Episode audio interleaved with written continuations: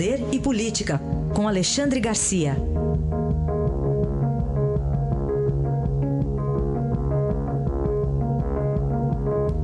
Bom dia, Alexandre Garcia.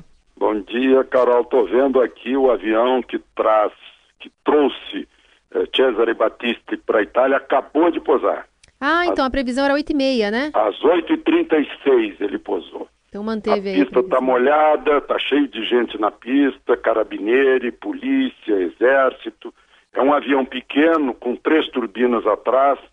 Ele parou na ilha de Ascensão, no meio do Atlântico, para fazer um, um reabastecimento e acabou de chegar. Está se aproximando agora da, das autoridades que estão à espera do, do, do Batiste. E quais lições a gente pode tirar desse caso, Alexandre? Pois é, veja só. O Brasil e Itália. A Itália extradita um criminoso brasileiro condenado, o Henrique Pisolato, que é cidadão italiano também. Né? E, e, uh, que foi condenado lá no mensalão, ele foi posto pelo PT numa diretoria de marketing do Banco do Brasil, né? cometeu uma série de atos criminosos e foi condenado e a Itália o extraditou, mesmo sendo cidadão italiano. Já o Brasil não extraditou como deveria o, o, o assassino eh, condenado na Itália pela justiça italiana, Cesare Battisti. Ao contrário, embora ele tenha eh, chegado ao Brasil com passaporte falso, deveria ser deportado imediatamente, como foi Cesare Battisti da Bolívia, né? mas não foi.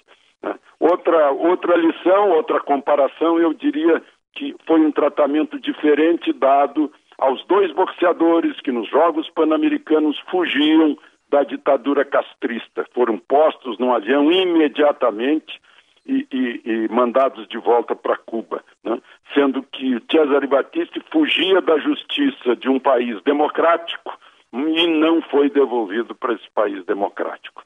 O primeiro ganhou o status de refugiado político do então ministro Tarso Genro, ministro da Justiça, e no último dia de Lula, uh, Lula deu-lhe, uh, uh, recusou a extradição que havia sido autorizada pelo Supremo.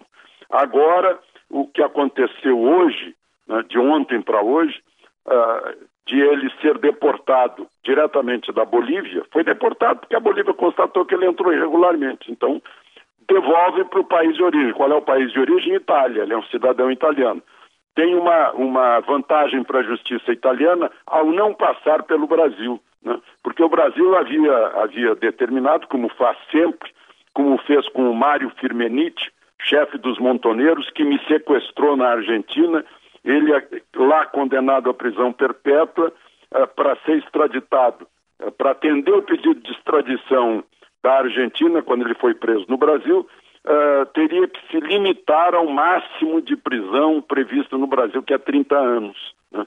Então, uh, uh, Cesare Battisti, que está com 65 anos, se não me engano, ficaria só mais 30 anos na prisão na Itália. No entanto, uh, ao sair da Bolívia não há essa restrição. Eu estou vendo aqui o avião já bem próximo, tá?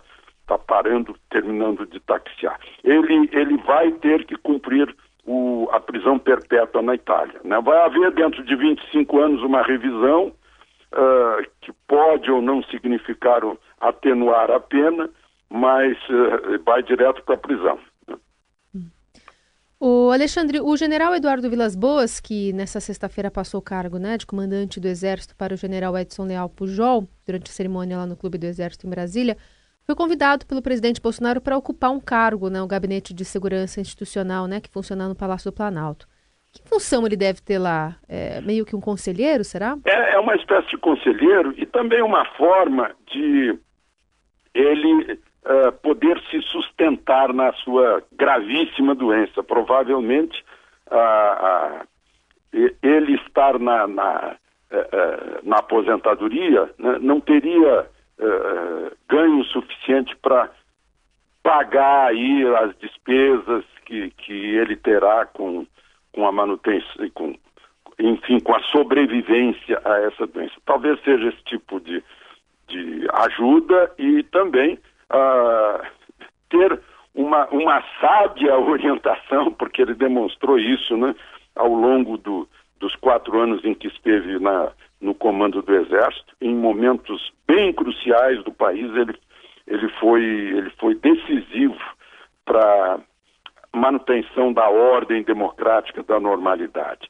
Eu queria lembrar aqui o início da ordem do dia dele na despedida, que eu assisti na sexta-feira, se referindo ao presidente da República, ele disse: O Senhor traz a necessária renovação e a liberação das amarras ideológicas que sequestraram o livre pensar e nublaram o discernimento e induziram a um pensamento único e nefasto.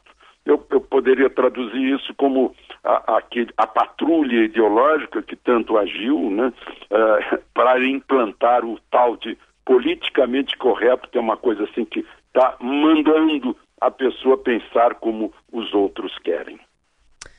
Bom, e a Venezuela com dois presidentes, um deles foi até preso ontem. Pois é. E eu estou vendo aqui na minha frente a polícia entrando no avião agora para retirar o Cesare Battisti. Mas, enfim, a Venezuela está com dois presidentes, ou eu diria, um ditador e um presidente interino, porque acabou o mandato do Maduro, né?